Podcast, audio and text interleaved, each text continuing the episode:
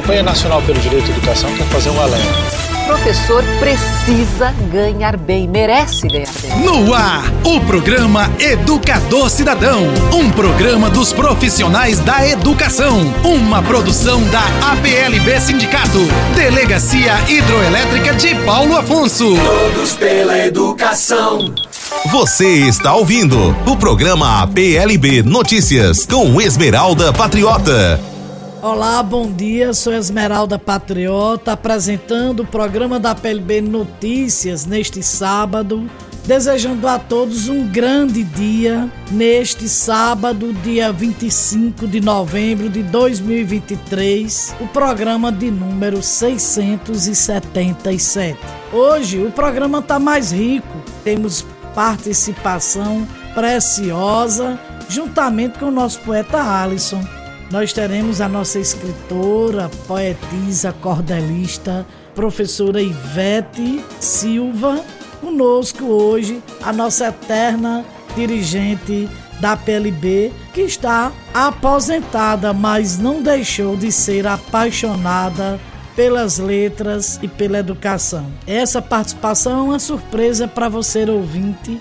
Hoje, o que Ivete veio fazer e de forma direta e especial para vocês, homens. Vamos ouvir a nossa querida Ivete? Bom dia, caros ouvintes. É, eu sou Ivete Silva, como Esmeralda já apresentou, professora aposentada, e venho trazer um recado para os homens, estes que fazem parte constante da nossa vida.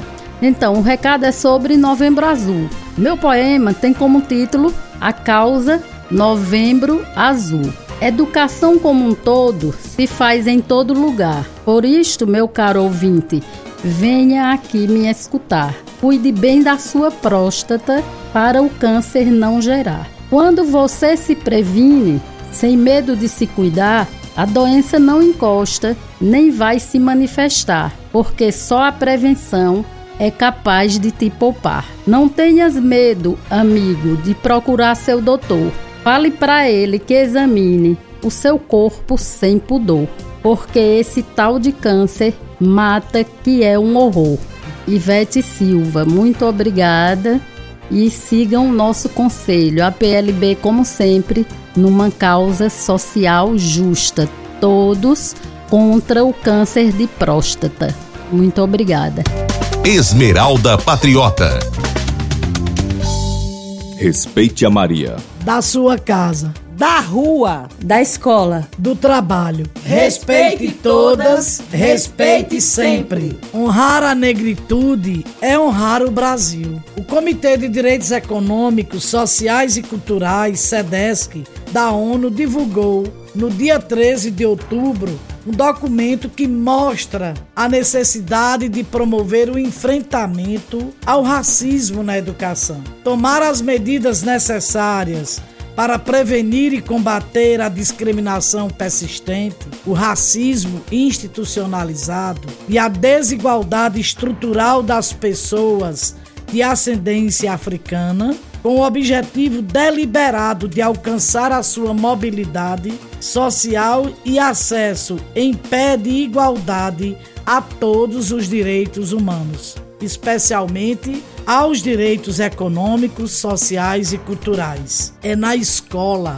onde as crianças devem aprender a respeitar toda a diversidade humana e nas próximas décadas possamos celebrar o aprendizado da história e da cultura afro-brasileira em todos os cantos do país e que este conhecimento seja adquirido não apenas por força da Lei 10.639, mas porque honramos nosso passado e reconhecemos a grandiosidade das pessoas pretas para a constituição da nossa brasilidade. Portanto, é necessário que nós comecemos na escola. E este programa, ainda homenageando os nossos ascendentes negros, escutem esta aula espetacular deste jovem, esta aula de história, trazendo o passado ao presente e a riqueza cultural através da música com Elis Regina. Que bela aula e reflexão que nos traz este jovem. Escuta. Eu tava de boa na minha casa lavando prato e ouvindo Elis Regina quando tocou o Mestre Sala dos Mares e eu tomei um susto. Eu nunca tinha dado atenção na letra e é um erro feio, né? Porque música brasileira é coisa séria. Só que o refrão me pegou, me pegou de surpresa e me fez descobrir que a música fala do último episódio de racismo institucional no Brasil. Fala da revolta das chibatas, liderada pelo navegante negro. João Cândido. Olha só, até 1910, mesmo depois que o Brasil aboliu a escravidão em 1888, a Marinha Brasileira ainda castigava os marinheiros negros fisicamente. Um deles levou 250 chibatadas só porque estava com duas garrafas de cachaça no navio. E olha que além dos castigos, os caras ganhavam pouquíssimo e trabalhavam pra caramba. Meses antes da revolta, a tripulação fez uma visita na Inglaterra para aprender a tripular os novos navios que o Brasil tinha comprado o tal dos encoraçados, os dragões do mar, e viram que os marinheiros ingleses eram tratados de uma maneira bem melhor. Com essa visita na cabeça e depois de presenciar um homem ser castigado tão cruelmente, liderados pelo João Cândido, começaram a revolta das chibatas. Eles tomaram os navios, apontaram os canhões para o Palácio do Catete e exigiram que a chibata fosse crime e que o presidente Hermes da Fonseca anistiasse quem estava na revolta. O governo cedeu depois de muita má vontade, mas um mês depois acabou acabou perseguindo e prendendo o João Cândido e jogando ele numa cela pequena com mais 17 marinheiros na véspera de Natal. Só que essa cela tinha sido lavada com água e cal, que no calor do Rio de Janeiro foi evaporando, subindo aquele pó e, gente, 16 pessoas morreram sufocadas. João Cândido sobreviveu, mas ficou muito traumatizado e foi internado no hospício de onde saiu para se tornar pescador até morrer em 69. Essa música foi lançada por Elise em 74, cinco anos depois da morte de João Cândido. Então Aldir Blanc, o compositor que fez a letra para a melodia de João Bosco, fala ironicamente sobre o pouco tempo que passou desde a revolta até o momento da composição, quando ele começa a música dizendo: Há muito tempo nas águas da Guanabara, o dragão do mar reapareceu. Ele exalta a destreza de João Cândido ao navegar os dragões do mar com o verso: Conhecido como navegante negro, tinha a dignidade de um mestre-sala por conta da beleza dos movimentos tão difíceis que ele conseguia realizar com os navios. Rubras cascatas jorravam das costas dos santos entre cantos e chibatas, inundando o coração, enchendo de coragem, né?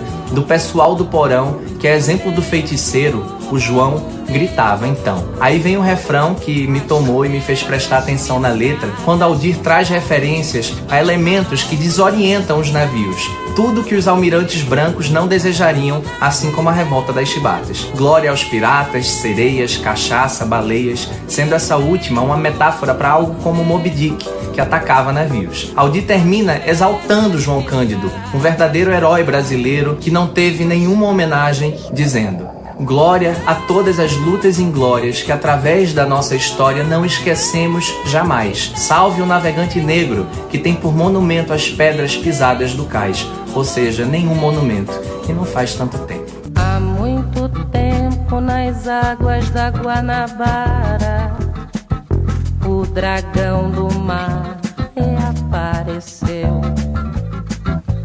na figura de um bravo feiticeiro, a quem a história não esqueceu.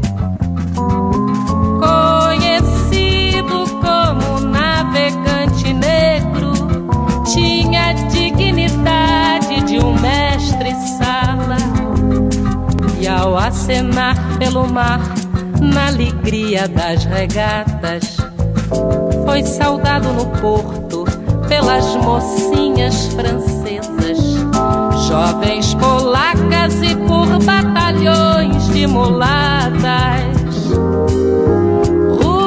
Rubras cascatas das costas dos santos entre cantos e chibatas, inundando o coração pessoal do porão. E a exemplo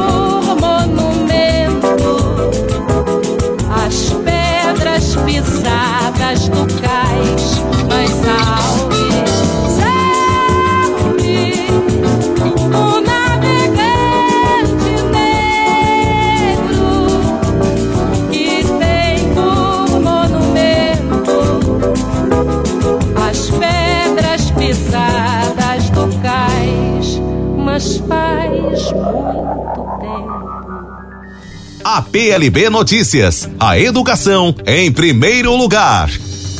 Dicas para a sala de aula. Mais um quadro do programa da PLB Notícias, onde nos dirigimos aos professores e professoras que estão no exercício do magistério, onde nossa Confederação Nacional dos Trabalhadores em Educação, no seu site cnte.org, você terá lá uma edição completa de um jornal mural especial do Dia da Consciência Negra, mas que tem um material rico para vocês debaterem, subsidiar aulas não somente, mas também formação para professores e professoras e servir para os alunos fazerem debate, peça teatral, enfim, um material rico para que nós possamos começar a trabalhar a nossa negritude maravilhosa dos nossos ascendentes negros. Agora nós vamos escutar o nosso poeta Alisson. Bom dia, Esmeralda. Bom dia, Ivete. Bom dia a todos os ouvintes.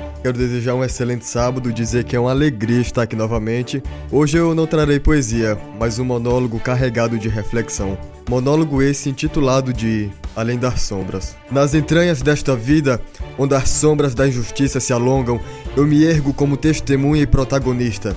Sou a voz que ecoa, incansável nas vielas esquecidas, abordando feridas profundas que teimam em sangrar. No coração da afrodescendência, carrego o peso e a força de uma herança marcada pela resistência. Minha pele. Mais do que um mero involucro, é um manifesto de uma história que se estende através dos séculos. Mas mesmo assim, Enfrento olhares que insistem em julgar-me pela cor e limitar-me pelo tom da minha pele. Feminicídio? Essa sinfonia macabra que ressoa em cada notícia é a cicatriz feia que rasga a harmonia da vida. Mulheres tombam como guerreiras silenciadas, vítimas de uma sociedade que muitas vezes prefere fechar os olhos a encarar a realidade. Discriminação.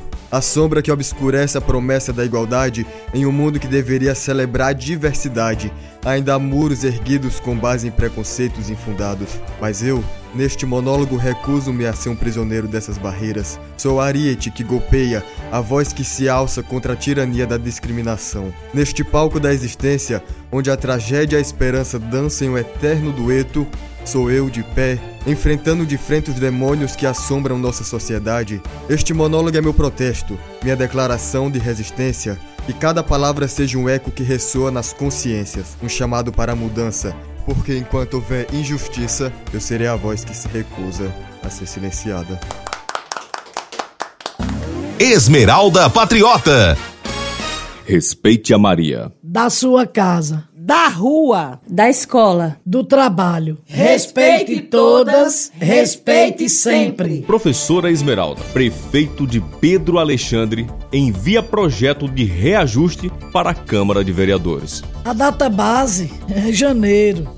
Mas, antes tarde do que nunca, com um déficit de 65,41% do piso nacional, com esses 12%, ficaremos agora com um déficit de 53,41%. Não pararemos, continuaremos firmes na luta, na busca por nossos direitos, na busca incansável por dias melhores. Texto da nossa queridíssima guerreira coordenadora do núcleo de Pedro Alexandre, Eliana da Silva.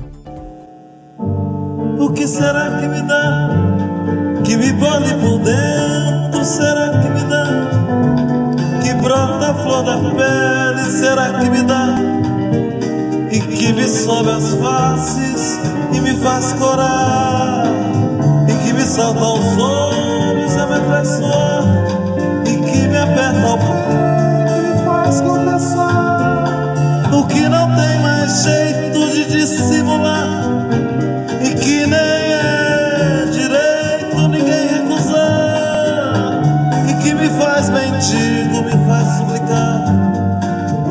tem medida, nem nunca terá. O que não tem remédio, nem nunca terá. O que não tem receita. O que será que será que dá dentro da gente que não dizia?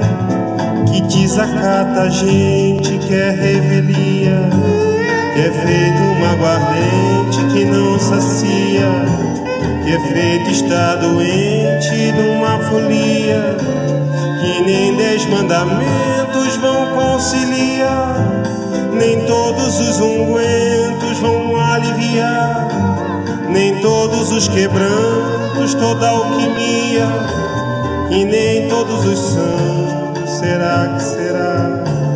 O que não tem descanso, nem nunca terá. O que não tem cansaço, nem nunca terá. O que não tem limite.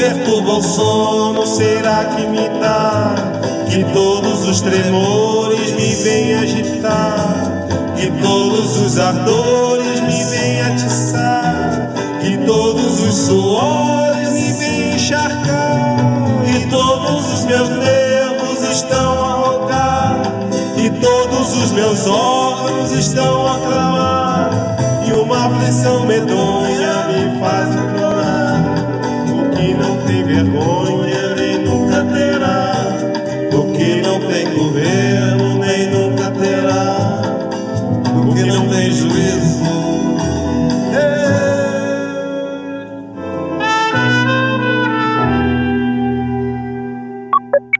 A PLB informa.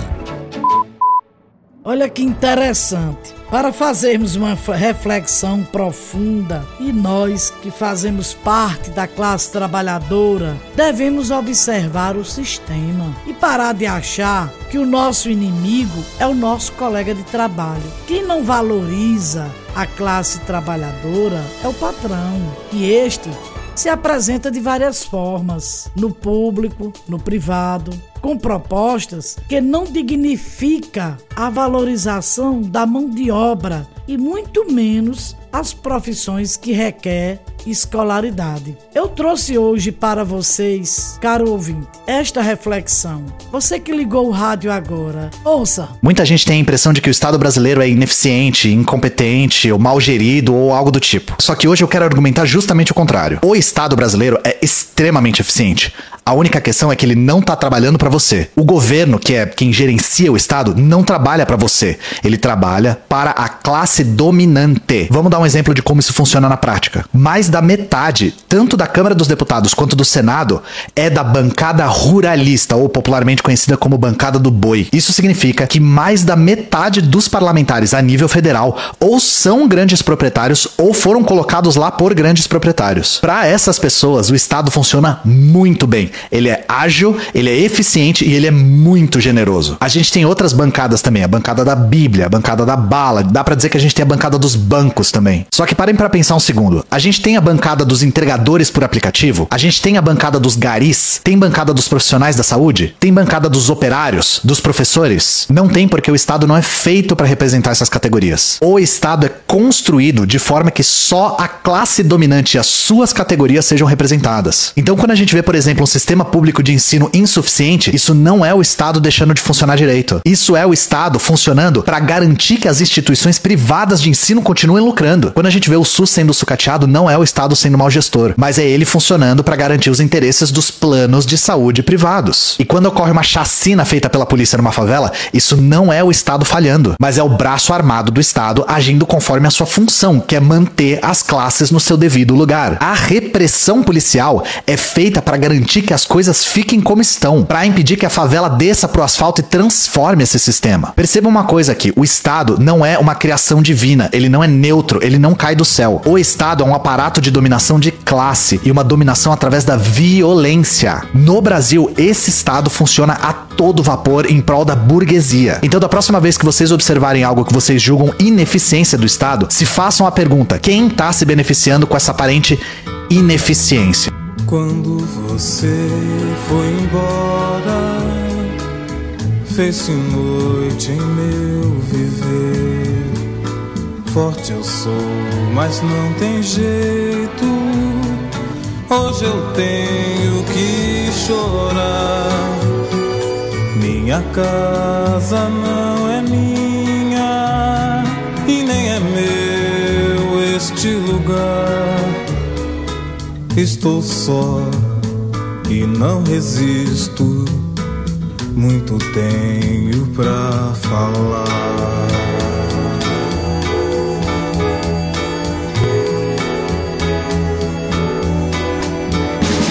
Solto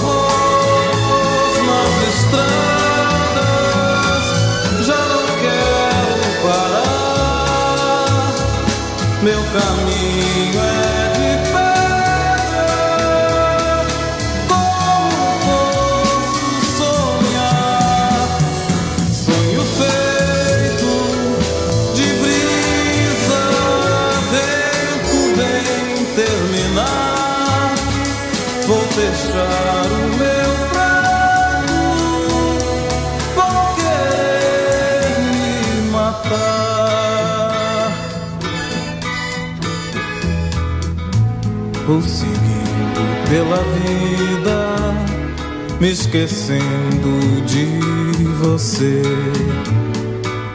Eu não quero mais a morte, tenho muito que viver. Vou querer amar de novo, e se não der, sofrer. Já não sonho, hoje faço com meu braço meu viver. Solto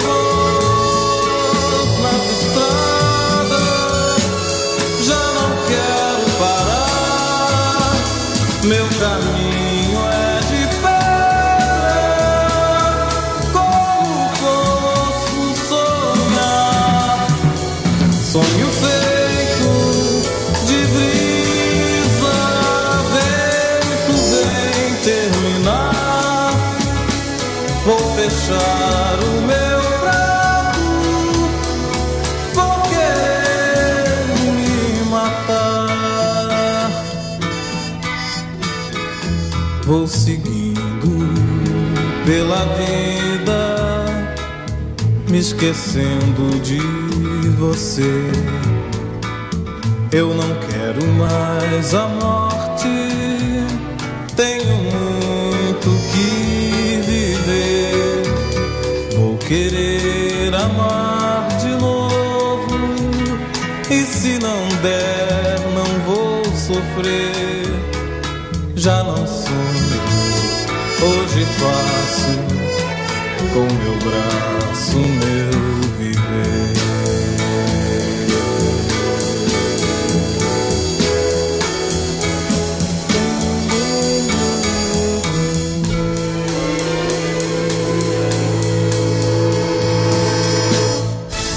Você está ouvindo o programa PLB Notícias com Esmeralda Patriota.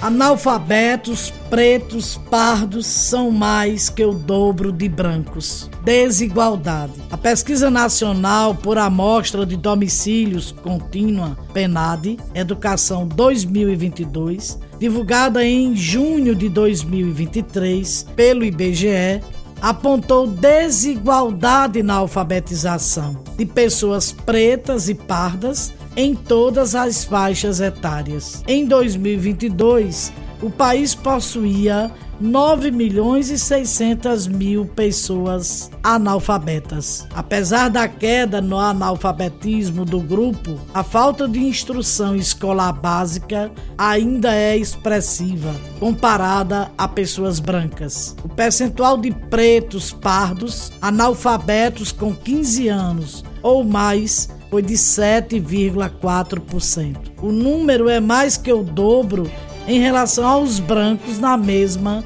faixa etária, com 3,4%. Entre pessoas com 25 anos ou mais, a média de estudos foi de 9,9 anos, sendo que o tempo na escola das pessoas brancas foi maior, 10,8 anos, do que de pretos ou pardos, 9,1 anos. Portanto, é a escola que tem que trabalhar a história afro. É a escola que tem que trabalhar por que essa desigualdade. É a escola de quem corrigindo. É a educação que tem que repensar sobre como ensinar e para todos e com igualdade e equidade. Portanto, o nosso Plano Nacional de Educação tem que replicar as propostas que não foram alcançadas para o letramento, para a inserção de todos, sem exceção, de toda pessoa que não teve acesso à educação. É isso que temos que focar. Pessoas educadas não serão pessoas violentas, não serão pessoas fragilizadas para as vulnerabilidades sociais Pessoas educadas transformam outras, agrega, socializa, educa, ama e estabelece relações sociais, culturais, políticas de forma humana para que todos vivam em harmonia. Um bom professor é mais do que um bom professor. Ele é a semente de um bom engenheiro, de um bom médico, de um bom futuro, de boas conquistas e das ótimas oportunidades. Um bom professor é tudo de bom. Todo bom começo tem um bom professor. Um bom professor é um bom começo para muita coisa boa. Aluno, respeite. Pais, participem. Governo, apoie. Todos, valorizem. Todos pela educação finalizar o programa de hoje desejando a todos vocês muita paz, tranquilidade e cada vez mais não deixo de recomendar. Converse, ame seus filhos. A família é o espaço onde primeiro temos divergência, mas também é o primeiro do amor e do perdão. Já disse o Papa Francisco, onde se dá oportunidade de melhorar as nossas relações. Fiquem agora com o nosso poeta Alisson e até o próximo programa, se Deus quiser. Coração baiano. Minha Bahia é terra de luz e carrega mais pura ancestralidade. O negro na Bahia é rei e Salvador reluz toda a sua grandiosidade. Seja na cultura ou em religiões afro-brasileiras, desde o catolicismo ao candomblé, o peito baiano é movido pela fé. Pois a cada batida que é dada no tambor, o meu peito grita axé, seja no toque do berimbau ou a gogô do afoxé. Meu coração é baiano e não deita para qualquer migué. Não sou eu, somos nós, quase sempre discriminados, descritos em novelas e por outros interpretados. Sou baiano sim, mas esquecem o nosso dialeto. Não existe só meu rei oxente, temos nosso próprio idioma. É, isso é coisa da gente. De Caetana Léo Santana, Betânia e Ivete, a minha alma salta ao som de vozes baianas. E não, não é coisa de pivete. Sou composto pelo pop, pagode MPB, meu coração é baiano e é baiano no dendê. Todos pela educação. Não seja cúmplice, denuncie o abuso e a exploração sexual de crianças e adolescentes. Diz que 100. Conselho. Tutelar 3282-0653 0800 285 3336 DEAM Delegacia Especial de Atendimento à Mulher 3282 5362 APLB Notícias. Final de mais uma edição do nosso programa APLB Notícias. Até o próximo encontro. APLB Notícias